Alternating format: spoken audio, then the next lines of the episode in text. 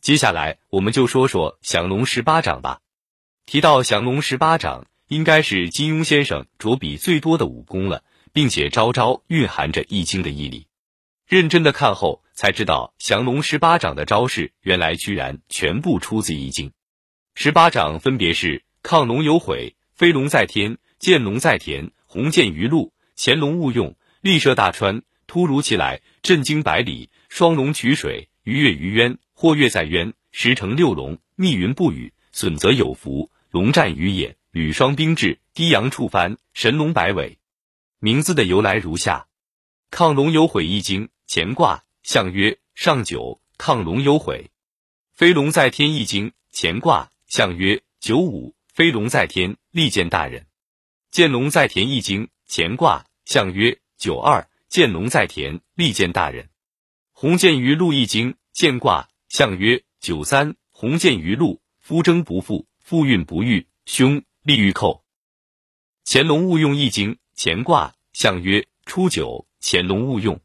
其实，纵观金庸小说，不止降龙十八掌和易经相关，又比如明教的五行旗、五散人、飞狐外传中的四象步、倚天屠龙记中的两仪剑法与反两仪刀法等武功，也与周易有密切的联系。金庸小说中的武功。从武学原理上看，其渊源来自《周易》。《周易》系辞上说：“一阴一阳之谓道，继之者善也，成之者性也。”金庸小说在描写武功时，同样讲究阴阳平衡、阴阳对立，认为武功太刚、太柔都不是最高深的境界。《射雕英雄传》中，洪七公的降龙十八掌和周伯通的空明拳是颇有代表性的武功，但前者纯刚，后者至柔。练到一定程度，就不可能再有进展了。与之相对应的是九阴真经的功夫，由于刚柔相济、阴阳互补，因此能够越练越深，永无止境。而且九阴真经本身也与周易有关，它是黄长研究多种典籍后写成的武功秘籍，而黄长之名就来自于周易坤六五黄长原籍。二，我们再来说说。金庸武侠小说中的人物与易经的关系，金庸小说中的许多人物对周易学说都非常推崇。《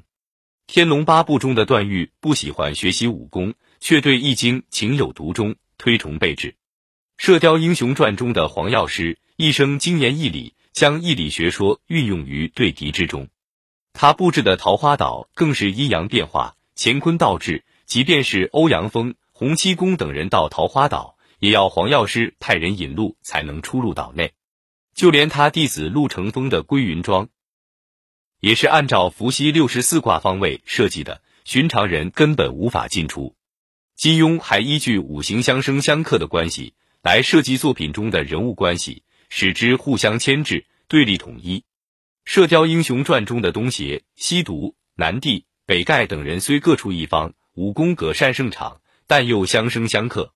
南方火克西方金，西毒欧阳锋最怕的人就是南地段皇爷；北方水克南方火，因此南地段皇爷最佩服的人是北丐洪七公，西方金克东方木，所以西毒欧阳锋老是算计东邪黄药师。《天龙八部》中北乔峰、南慕容的说法，不仅是武林人士对这两位当世高手的推崇，也反映出北方的水克南方的火，慕容世家与乔峰一家水火不容。